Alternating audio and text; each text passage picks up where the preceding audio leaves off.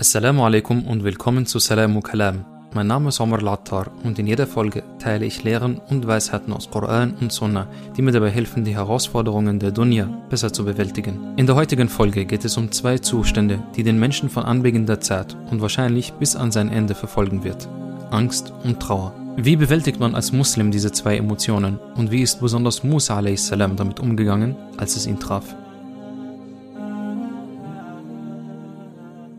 Seit über 80 Tagen sind unsere Geschwister in Reze den schlimmsten Voraussetzungen ausgeliefert. Wir sehen die Videos jeden Tag und es scheint an Leid kein Ende zu nehmen. Abgesehen von der Perspektive, die uns ihr Zustand für unser Leben gibt, ist euch bestimmt auch eine andere Sache aufgefallen, wenn es um die Palästinenser geht. Obwohl sie seit Jahrzehnten dieses Leid trifft, scheint ihr Umgang damit schon fast außerirdisch zu sein. Das erinnert mich an ein Interview, das ich vor kurzem gesehen habe. Eine Palästinenserin erzählt, wie sie einmal mit ihrer Familie in Reze telefoniert und diese ihr die Botschaft überbringen, dass so und so gestorben ist. Jene Person ist nicht mehr unter uns. Die gesamte Familie deines Onkels wurde ausgelöscht. Ich bin zusammengebrochen, war außer mir und schrie mir die Seele aus dem Leib, als sie mir diese Nachrichten eine nach der anderen gaben. Und meine Familie antwortete auf eine ganz seltsame Art und Weise. Was ist los mit dir? Reiß dich zusammen. Wir alle sind bald Schuhada. Jeden Moment könntest du einen Anruf bekommen, in dem sie dir sagen, dass deine gesamte Familie tot ist. Du musst auf diese Nachrichten gefasst sein. Du musst dich darauf einstellen. Und du musst stark sein. Weil wir keine schwachen Mädchen zur Welt gebracht haben. Unsere Mädchen warten nicht auf jemanden, der ihnen Hilfe anbietet. Du musst aufstehen, weil du auf deinen eigenen zwei Beinen stehen musst. Und wie oft haben sie bewiesen, dass ihre Worte Gewicht haben? Wie oft mussten wir mit ansehen, wie ein Vater seinen einzigen ältesten Sohn verliert? Man kann sich kaum vorstellen, welch unermesslicher Schmerz das für einen Vater ist. Besonders junge Männer, deren Vater vielleicht manchmal hart ist, sollten wissen, dass dieselben Väter alles für sie opfern würden. Es ist mindestens genauso herzzerreißend, wenn ein Vater seine kleine Tochter verliert. Wie oft waren wir Zeugen davon, dass Mütter ihr Leben ihrer Familie gewidmet haben und plötzlich alleine dastehen? Und wie viele Kinder werden zu Waisen und werden nie erfahren, wie es sich anfühlt, in den Armen ihrer Eltern gehalten zu werden? Aber trotz allem, welcher Satz wird am häufigsten von den Palästinensern ausgesprochen, wenn sie eine Tragödie trifft? Hasbi Allah wa ni'mal wakil. Allah ist uns genug und er ist der beste Regler unserer Angelegenheiten. Abseits von dem Leid unserer Geschwister hat Yaqub a.s., als er Yusuf a.s. verloren hat, für Jahre um ihn getrauert. Jahrelang hat er nie aufgehört, über seinen Sohn nachzudenken. Und die Reaktion seiner Familie deutet darauf hin, dass sie selbst die Schnauze voll davon hatten, als er zwei weitere seiner Söhne verliert. قالوا تالله تفتأ تذكر يوسف حتى تكون حرضا أو تكون من الهالكين Sie sagten, bei Allah hörst du denn nicht auf, Yusuf zu gedenken, bis du zerfällst oder zu denen gehörst, die zerstört sind. Und im Leben des Propheten sallallahu alaihi wasallam gab es ein besonders schwieriges Jahr für ihn in Mekka. Zu der Zeit hat Quraysh einen Boykott gegen alle Muslime ausgesprochen. Das hatte zur Folge, dass die Muslime besonders unter Hunger und Krankheiten litten. Und davon war auch nicht die Ehefrau des Propheten sallallahu alaihi wasallam ausgenommen nämlich Khadija radiallahu anha. Sie starb und war eine der wichtigsten emotionalen Stützen des Propheten. Und nicht allzu lange danach verlor er auch seinen Onkel, der ihm seinen Schutz gegenüber den Mekkanern angeboten hat. Was zur Folge hatte, dass die Quraysh dreister wurden und den Propheten körperlich noch mehr angingen. Das ist auch dieselbe Zeit, in der er nach Ta'if ging, mit der Hoffnung, dort Menschen für den Islam zu gewinnen. Aber sie haben ihn nur so lange mit Steinen beworfen, bis seine Füße anfingen zu bluten. In dieser Zeit, sagen die Gelehrten, wurde Surat Yusuf herabgesandt, die als Trost für den Propheten sallallahu alaihi wasallam galt. Und getröstet hat Allah den Propheten sehr oft im Koran. Die berühmtesten Ayat dazu kennt man aus Surat al-Duha. Ma wadda'aka rabbuka wa ma qala. وَلَلْآخِرَةُ خَيْرٌ لَكَ مِنَ الْأُولَى Denn er hat dich nicht verlassen, noch hat er dich abgewiesen, und das Jenseits ist wahrlich besser für dich als das Diesseits. Und kein Zweifel, dein Herr wird dir geben, und du wirst zufrieden sein. Jetzt stellt sich natürlich die Frage, wieso sollst du jemanden trösten, der ja vermeintlich auf Allah vertraut? Es ist der Prophet sallallahu alaihi wasallam und alle anderen Propheten auch. Sie haben eine direkte Verbindung zu Allah. Wenn es nicht jemanden geben müsste, dem Schlimmes passiert und trotzdem sagt, aber Allah ist mit mir, also ist ja alles okay, Wären sie nicht die Ersten gewesen, die so reagiert hätten, im Gegenteil, die Propheten haben im Vergleich zu uns mehr durchgemacht als wir alle. Sie haben gelitten und Schmerz durchmachen müssen, der uns nicht widerfahren ist. Yaqub a.s. ist sogar aus Trauer über Yusuf die Jahre hinweg blind geworden. Wieso ist dieser Punkt so wichtig? Was ist die normale Reaktion, wenn wir manchmal an andere herantreten mit Dingen, die uns schwer am Herzen liegen? Ah, dein Iman ist schwach. Lies mehr Koran, bete mehr, Gedenke Allah. All diese Dinge haben sehr wohl ihren Platz. Sie sind eigentlich auch genau die Dinge, die man machen sollte. Aber meistens bleibt der Ratschlag eben oberflächlich. Und das Einzige, was im Endeffekt ankommt, ist, dass man sich eigentlich gar nicht so fühlen darf. Was ankommt, ist, ich bin der echte Schuldige. Irgendwas stimmt mit mir nicht. Besonders junge Muslime kriegen bei solchen Reaktionen den Eindruck, Iman zu haben bedeutet unantastbar zu sein. Kommt hier folgender Satz vielleicht bekannt vor? Seit Jahren probiere ich mich als Mensch zu bessern. Ich hatte eben keine gute Vergangenheit. Doch mich lässt der Gedanke nicht los, dass ich nicht genug bin und Allah mir für meine Taten nicht vergibt. Klar ist den Koran zu lesen oder zu beten ein guter Ratschlag. Aber offensichtlich hat so jemand ein tiefgründigeres Problem als ein Mangel an Ibadah. Manchmal passiert sogar das Gegenteil. Du hältst den Koran in der Hand und fühlst dich dreckig, weil du nicht das Gefühl hast, die Worte darin sind für dich bestimmt. Wenn du betest, fühlst du dich nicht würdig vor Allah zu stehen. Und so entwickeln Muslime Komplexe über den Koran und dem Gebet, weil es anstatt zu helfen, sie einfach mehr daran erinnert, wie schlecht sie vermeintlich sind. Heißt das jetzt, der Koran und das Gebet helfen nicht und man ist seinem Schicksal ausgeliefert? Nein. Das Problem an dem Ganzen ist die Einstellung, mit der man mit beidem umgeht. Den richtigen Umgang sehen wir in der Geschichte von Musa a.s.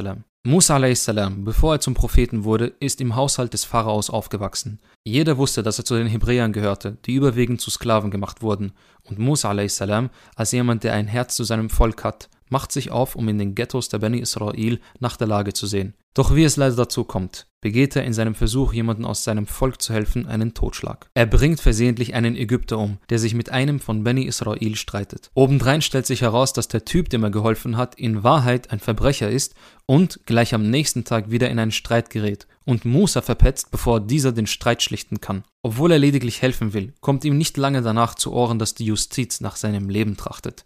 Nicht, dass sie ihn vor Gericht stellen möchten, sondern dass er auf den ersten Blick getötet werden soll. Also flieht er aus Ägypten. Viele kennen diesen Teil der Geschichte, aber übersehen eines. Könnt ihr euch seine Schuld und Trauer darüber vorstellen? Du bist als VIP im Haushalt von demjenigen, der dein Volk unterdrückt. Du bist also in einer einzigartigen Rolle, Einfluss von ganz oben auszuüben, damit du das Leid deiner Leute linderst. Eine Position, die sich viele Muslime weltweit wünschen. Arbeite dich hoch und sieh zu, dass du von dort aus Veränderung schaffst. Jetzt hat Allah dir diese einmalige Chance gegeben. Und was passiert? Du verhaust es. Gibt es nicht hier mehr als eine große Berechtigung, in eine Depression zu verfallen? War Musa nicht traurig, auf diese Art und Weise sein Volk und alles, was er kennt und liebt, zurückzulassen? Natürlich ist er das. Als er in der Stadt Madian ankommt, wo er hingeflüchtet ist, ist das erste, was er macht, eine gute Tat zu vollbringen. In Surat al-Qasas, die 28. Sura, lesen wir, als er nun zum Wasser von Madian kam, fand er dort eine ganze Gemeinschaft von Menschen, die ihr Vier tränkten. Und er fand außer ihnen zwei Frauen, die ihre Tiere fernhielten. Er sagte, was ist mit euch beiden? Sie sagten, wir tränken unsere Tiere nicht, bis die Hirten ihr Vieh weggetrieben haben, und unser Vater ist ein hochbetagter Greis. Da tränkte er ihnen ihre Tiere. Hierauf zog er sich zurück in den Schatten und sagte, Mein Herr, ich bin dessen bedürftig, was du auch immer an Gutem zu mir herabsendest. Was für ein Dua. Und das Arabische hier ist, فَقَالَ رَبِّ إِنِّي لِمَا أَنزَلْتَ إِلَيَّ مِنْ خَيْرٍ فَقِيرٌ Faqir oder Faqr im Arabischen wird verwendet, um auszudrücken, dass der Rücken gebrochen ist. Und der Rücken ist der wichtigste Muskel deines Körpers, wenn du irgendeine Bewegung ausführen willst. Deine Wirbelsäule, deine Hüften und Schultern, sie alle symbolisieren deine Fähigkeit, Dinge anzugehen. Faqir im Arabischen bedeutet, dass aufgrund von Schwierigkeiten und Herausforderungen dein Rücken bricht. Musa sagt also, Ja Allah, ich bin gebrochen. Deshalb gib mir Chancen, damit ich mich wieder aufbauen kann. Wir vergessen, dass er, um Madian zu erreichen, die gesamte Sinai-Wüste durchqueren musste. Das hat Wochen gedauert. Wochen allein mit deinen Gedanken. Wochen, in denen du damit klarkommen musst, was eben passiert ist, was du alles zurückgelassen hast, ohne Chance auf Rückkehr. Hätte Musa nicht genug Gründe gehabt, in eine Depression zu verfallen, sich Tag für Tag die Schuld zu geben für das, was am Ende passiert ist? Wären wir bei ihm, würden wir ihn bestimmt mit Worten trösten wie, hey, es war ein Versehen, das Regime ist unfair und sie wollten dich ohne fairen Prozess ermorden. Aber ehrlich, spielt das eine Rolle? Er hat aufgrund seiner Taten sein Zuhause und sein Volk verloren.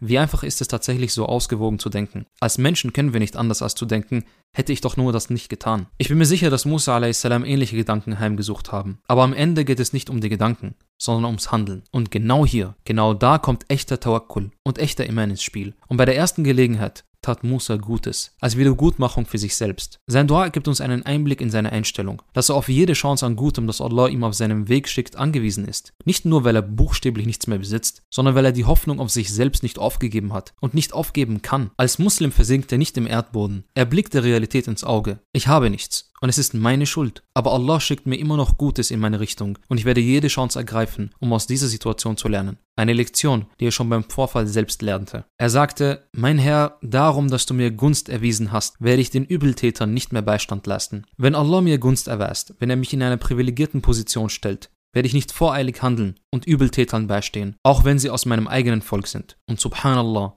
dieses Versprechen und dieser Dua hat dazu geführt, dass er seine eigene Familie in Madian gründen konnte und später machte Allah ihn zum Propheten. Und wir sitzen hier und können über sein Vermächtnis sprechen, weil er seine Trauer und seinen Zustand nicht vernachlässigte, sondern als Zeichen und Lektion für sein eigenes Wachstum hergenommen hat. Wird sich Musa jemals wieder in so eine Situation begeben? Hat er nicht ein Bewusstsein für etwas entwickelt, was er vorher nicht kannte? Hat er nicht in seinem Handeln und seinem Umgang mit den Konsequenzen gelernt, dass Allah immer über jene wacht, die sich an ihn wenden? Hat er nicht einen besseren Umgang mit Menschen bekommen? Hat er nicht gelernt, mit Vorurteilen umzugehen? Der Schmerz, der ihn hätte brechen sollen, war der Treibstoff, um die wichtigeren Dinge in seinem Leben anzuerkennen und darin zu wachsen. Das ist nur ein Aspekt von Trauer, der im Koran erwähnt wird. Die Trauer, die aus Schuld resultiert. Es gibt noch viele weitere Formen davon im Koran. Aber der Umgang ist immer derselbe. Den Schmerz anerkennen und genau da sich an Allah als Helfer und Beschützer wenden, um Kraft und Hoffnung zu schöpfen, um weiterzumachen.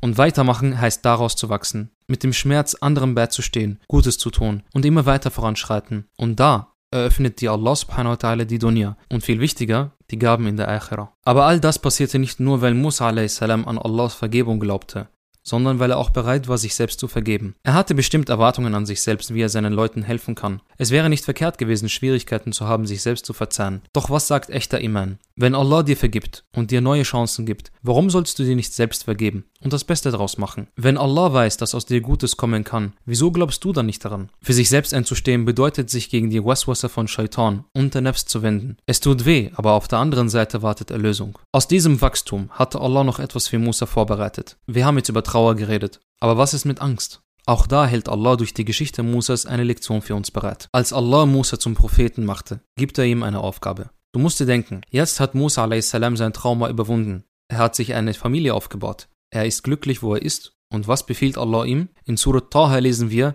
geh zu Pharaon, denn gewiss, er hat jedes Maß überschritten. Sowas würden wir heutzutage einen Trigger nennen. Der Ort, an dem du alles zurückgelassen hast. Der Ort, wo man nur darauf wartet, dich umzubringen, ist der Ort, wo du jetzt hingehen sollst, um Allahs Botschaft zu vermitteln. Ob Musa a.s. wohl Angst hatte? In Surat al-Shara lesen wir, er sagte, mein Herr, ich fürchte, dass sie mich der Lüge bezichtigen, und meine Brust zieht sich zusammen, und meine Zunge löst sich nicht. Hier haben wir es also schwarz auf weiß. Mit seiner Vergangenheit konfrontiert werden, ist etwas, das selbst Musa a.s. Angst bereitete. Oft haben wir das Gefühl, dass als Muslime Angst in unserem Leben gar nicht auftreten sollte. Wenn Allah schließlich bei dir ist, Warum sollst du überhaupt Angst haben? Ist es ein Zeichen von mangelndem Iman, dass man Angst verspürt? Woher wir diesen Denkfehler haben, ist für mich ein Rätsel. Angst schützt uns vor Gefahren. Dafür ist sie da. Aber nichts, was es sich lohnt zu haben im Leben, kommt einfach. Und manchmal auch nicht ohne Gefahren. Deshalb ist Angst nur ein Werkzeug, kein moralischer Kompass. Man legt nicht seine Lebensentscheidungen auf Angst aus. Tut man es doch, verbarrikadiert man sich irgendwann im eigenen Haus. Ist das etwa ein Leben, das jemand von uns anstreben würde? Musa a.s. versteht das. Er läuft nicht von der Angst davon. Er läuft zu ihr hin. Und wieder bittet er Allah um Hilfe. Und sie haben gegen mich eine Sünde. So fürchte ich, dass sie mich töten. Darum entsende auch Harun. Musa gibt zu, Angst zu haben. Aber er lehnt den Befehl keineswegs ab, noch sucht er Ausreden, um ihn nicht auszuführen. Er bittet vielmehr um Trost und Unterstützung für die Mission, die ihm auferlegt wurde. Und in dieser hat er vielleicht sogar eine Chance gesehen, den Fehler, den er damals begangen hat, wieder gut zu machen. Hier ist jetzt Allah selbst, der ihm die Chance gibt, das Leid seines Volkes nicht nur zu lindern, sondern komplett zu lösen. Wir lernen, dass es in Ordnung ist, um Hilfe zu bitten, wenn man Angst hat, allein nicht zurechtzukommen. Wir lernen auch, dass wir nicht nur nach Hilfe bitten, wenn uns Emotionen überwältigen, sondern auch, wenn wir Hilfe benötigen, um eine neue Veränderung in unserem Leben zustande zu bringen. Nach Hilfe fragen heißt nicht aufzugeben. Es ist sich weigern aufzugeben, damit du eben weitermachen kannst. Und Allahs Antwort auf seine Bitte könnte nicht passender sein. Er sagte nein. So geht denn beide hin mit unseren Zeichen. Wir sind mit euch und hören zu. Das Keller hier ist im Arabischen schon etwas wie ein pauschales Nein. Das heißt, Allah sagt zu all den Punkten, die Musa a.s. aufgezählt hat, einfach Nein. Gleich darauf aber folgen ermutigende Worte, denn er sagt, geht ihr beide. Also hat Allah Musas Bitte, seinen Bruder mitzunehmen, bereits akzeptiert und ihnen Zeichen oder Ayat mitgegeben, die ihnen helfen sollen auf ihrem Weg und zu guter Letzt sagte ich bin bei euch und höre zu. Also macht Musa sich auf den Weg und wieder durchquert er mit seinen Gedanken die gesamte Wüste. Diesmal ist es nicht Trauer, die ihn wahrscheinlich trifft, sondern die Angst. Aber im Vergleich zum letzten Mal ist es Allah selbst, der ihn begleitet und sein Bruder. Und wie bei der letzten Reise entscheidet er sich für Tawakkul und sein Schicksal in die Hände Allahs zu legen. Schließlich ist es das, was Iman ausmacht. Wir denken, Iman zu haben bedeutet keine Angst zu haben. Manche würden sogar sagen, das ist es, was wahren Tawakkul ausmacht. Das ist aber selten der Fall. Mut und Tawakkul sind Entscheidungen, die du trotz der Angst machst. Aus dieser Überwindung heraus entsteht Stärke, entsteht Mut und entsteht auch Erkenntnis, dass Allahs Versprechen immer wahr sind. Das baut dann Iman auf. Und wenn du mit einer ähnlichen Situation wieder konfrontiert bist, fällt dir die Überwindung und Tawakkul viel leichter. Es ist also ein Prozess. Ein Prozess, der ein Leben lang dauert und nicht immer gleich ist. Denn immer wieder wirst du neuen Situationen ausgesetzt, die dir wiederum neue Ängste in dir hervorrufen. Aber solange du von früheren Erfahrungen gelernt hast, wird dir diese Überwindung nicht schwerfallen. Dasselbe hat auch Musa durchgemacht. Denn als er am Ende vor dem Meer steht und die Armee des Pharaos droht, ihn und sein Volk auszulöschen, denken alle, dass es das Ende ist. Er aber nicht. Er sagte nein, kein Zweifel, mit mir ist mein Herr, er wird mich recht leiten. Kommt dir der Wortlaut etwas bekannt vor? Was sagt Allah Musa a.s., als er seine Bedenken zu seiner Mission aufzählt? Kalla, فَذْهَبَ بِآيَاتِنَا إِنَّا مَعَكُمْ مُسْتَمِعُونَ Nein, so geht denn beide hin mit unseren Zeichen. Wir sind mit euch und hören zu. Die beiden Ayat spiegeln sich, als ob Musa a.s. bewusst Allahs Worte in ihrem Gespräch an sein Volk weitergibt, damit er sie genauso tröstet, wie Allah ihn damals getröstet hat. Und am Ende spaltete Allah subhanahu wa ta'ala das Meer für ihn. Und die Quelle seiner Angst und seiner Trauer in Form vom Pharao und seinen Untertanen versinkt für immer im Meer. Wenn wir Geschichte wie diese hören, sind wir immer fasziniert davon, wie die Propheten ihre Herausforderungen überwinden wir sagen Sachen wie, dieser und jener Prophet hat ein bedeutendes Leben geführt. Wir bewundern nie, dass sie ein sorgloses Leben geführt haben, weil das nicht die Natur der Dunya ist. In ihr gibt es immer Herausforderungen, gibt es immer Sorgen, gibt es immer Angst und Trauer. Sie sind ein Teil dieser Welt. Genauso ist es, damit zu leben und daran zu wachsen. Doch wenn uns manchmal Trauer oder Angst begegnen, tun wir so, als ob wir das Recht haben, niemals und auch wirklich niemals beides zu spüren. Ich sage nicht, dass es schön ist zu leiden, sondern die Welt zu akzeptieren, wie sie ist. Es ist im Schmerz, wo wir auf die wichtigsten Erkenntnisse im Leben stoßen, wo uns die Augen auf Dinge geöffnet werden, denen wir vorher keine Beachtung schenkten. Durch sie erkennen und leben wir Eigenschaften wie Liebe, Empathie und Hilfsbereitschaft in ihrer schönsten Form. Das Beste dabei, durch sie verstehen wir dann den Liebevollen, den Fürsorglichen, den Schöpfer, dessen Ziel es immer war, uns seine Fürsorge zu schenken. Wir Muslime leben nicht nach einem Glauben, wonach wir nach dem ultimativen Glück in dieser Welt streben. Wir streben nach einem rechtschaffenen Leben, egal ob es uns Schmerz oder Glück bringt, weil das echte Leben und das echte Glück bei Allah liegt. Wenn wir deshalb die Palästinenser sehen, sehen wir einen Schimmer von Jannah in ihren Augen. Sie leiden, aber jedes Leid kommt ihnen in ihrer Akhira zugute. Wir denken, sie sind die Einzigen, die geprüft werden, und wir in unserem Luxus sind die Verschonten. Wir alle werden geprüft. Die Reichen in der Dunya sind dann vielleicht die Armen in der Akhira und die Armen in der Dunya sind vielleicht die Reichen in der Akhira. Mit dieser Einstellung, wenn uns Trauer und Angst begegnen, ist das Erste, was wir tun, uns an Allah zu wenden, für Rat, Hilfe und Kraft. Und die erste Frage, die wir uns im Schmerz stellen sollten, ist, was ist das Gute, was ich jetzt tun kann? Und anschließend zu handeln. Handeln gibt dir mehr Mut als jeder Vortrag, jedes Video und am Ende sogar jede Eier dir geben kann. Ayat sind Zeichen, die als Wegweiser bestimmt sind. Aber was helfen sie dir, wenn du den Weg nie gehst? Jetzt stellt sich die Frage, wohin du abseits der Trauer und der Angst hingehen möchtest. Mitten im Schmerz ist das Einzige, woran wir denken, dass es endlich aufhört. Die traurige Realität ist, dass vor Schmerz wegzulaufen nie eine gute Art zu leben ist. Jedes Ziel, das wir in unserem Leben haben, besonders Ziele, die es sich lohnt anzustreben, bringen mit sich einen Widerstand. Es wird immer Schmerz geben. Was soll also die Richtung deines Lebens bestimmen? Vor Schmerz wegzulaufen oder Allah subhanahu wa ta'ala? Auf beiden wirst du Schmerz finden. Aber weißt du, was der große Unterschied ist? Am Ende vom ersten Pfad warteten nur Reue auf dich. Auf dem anderen wahrer Friede. Und so bringe ich euch zurück zu den Worten aus dem Interview mit der Palästinenserin, die von ihrer Familie hörte, du musst stark sein, weil wir keine schwachen Mädchen zur Welt gebracht haben. Sie sagen nicht dein Schmerz, unser Schmerz ist nicht wichtig. Sie sagen, wenn die Katastrophe trifft, dann akzeptiere sie zur Gänze. Fühle sie in jeder Phase deines Körpers und deiner Seele und genau da sage Hasbi Allah wa ni'mal wakil. Allah ist uns genug und er ist der beste Regler unserer Angelegenheiten. Möge Allah subhanahu wa ta'ala uns die Kraft geben, in allen schwierigen Zeiten unseres Lebens die richtigen Entscheidungen zu treffen. Möge uns die Kraft geben, ihm in schwierigen Zeiten näher zu kommen. Mögen diese Zeiten uns dazu motivieren, Gutes zu tun. Und möge Allah uns die Kraft geben, unsere Ängste zu überwinden, damit wir seine Zufriedenheit erlangen. Bis zur nächsten Folge. Assalamu alaikum wa rahmatullahi wa barakatuh.